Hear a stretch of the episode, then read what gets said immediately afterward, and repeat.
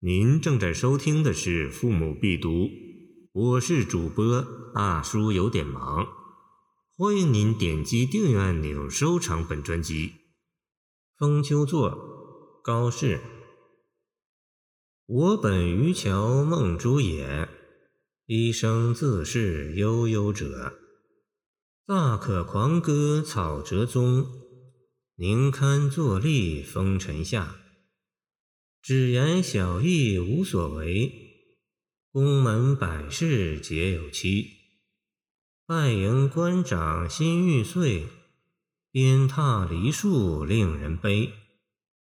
悲来向家问妻子，举家尽孝今如此。生事应须南亩田，世情付与东流水。梦想旧山安在哉？未嫌君命妾迟回，乃知梅府徒为耳，转意陶潜归去来。这是一首倦宦思归之作。天宝八年（公元749年），诗人出任封丘尉，见南宋赵公武军斋读书志，县尉是在县令之下，主管治安稽查。捕捉盗贼的副职，诗一题封丘县。诗四句一节，全用赋法，皆胸臆语，直抒愤满。一起好像京剧唱词。我本是卧龙岗散淡的人，见京剧空城计。然而这话所包含的事实和心情也复杂。高适和诸葛亮一样种过田。但出处心情并不一样。他并非苟全性命于乱世、不求闻达于诸侯的人，见三国诸葛亮《出师表》，而是用事之心十分迫切，只是走投无路，本是被迫渔樵于孟诸也。古大哲遗址在今河南商丘境，哪能一生自是悠悠者？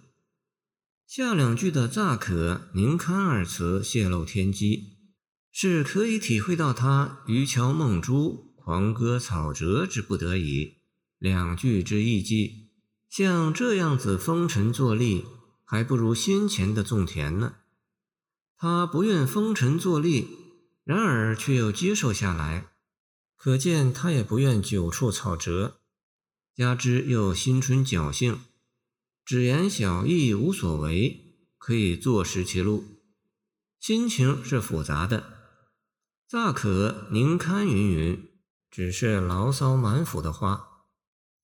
高适到底不是个平庸的人，接下去就写了坐立的三不堪：宫门百事皆有期，一不堪也；外迎官长心欲碎，二不堪也。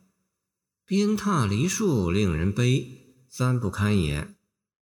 吏实际上是统治阶级官僚机器中实施统治的工具，没有个人意志可言。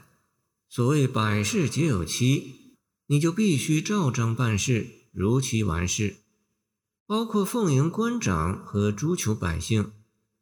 正是在这个意义上，有良心的人要么当大官，为民做主。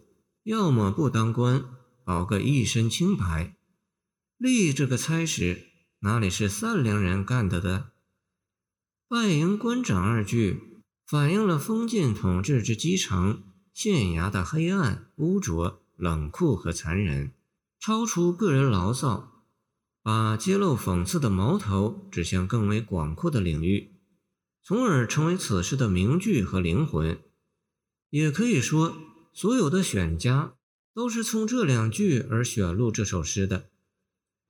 悲来向家问妻子四句，写诗人据事而谋，就上述问题展开家庭讨论。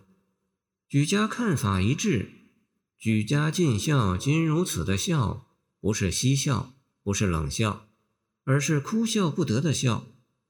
今如此三字，有意无意用了孟子“良人者”。所仰望而终身也。今若此，诗人耻之，乃至淡了做官的心。事情付与东流水，而家人亦耻之，但大家又拿不出一个好主意，因为有一个现实问题就明摆在眼前：生事应须南母前呀。诗人还有一首七绝，出自《封丘作》：可怜伯属患有子，独卧天涯思无己。去家百里不得归，道观数日秋风起。今人刘开阳注末句：“孟秋之月凉风至，即秋风起也。”最多只解对一半。其实这里主要用《世说新语》实践。张继英避齐王东曹元，在洛见秋风起，因思无踪，遂命驾便归。言道观数日即思归也，所以此诗末二句说自己从来没有像今天这样深切理解同情于梅福。梅福，西汉末年南昌尉，陶潜以及章邯这些古人放着官而不做，偏要归去来兮的人。不过应该指出，高适并没有就走，他毕竟不是陶潜，不是章邯。他是个干实事的人，所以在封丘县尉任上干了三年左右。使清夷君入居庸等诗记录了他干的一些实事，因此千万不要忽略“梦想旧山安在哉，未贤君命妾迟回”这两句所含的实质性内容。那不是一般贪恋利禄，而是一种从政的宿命，使他还想干一干。站一站，再看一看，这里正表现出高适的特点。感谢您的收听，我的 QQ 号码幺七二二九二二幺三零，希望您继续收听我们的后续节目。如果您喜欢我的作品，请关注我吧。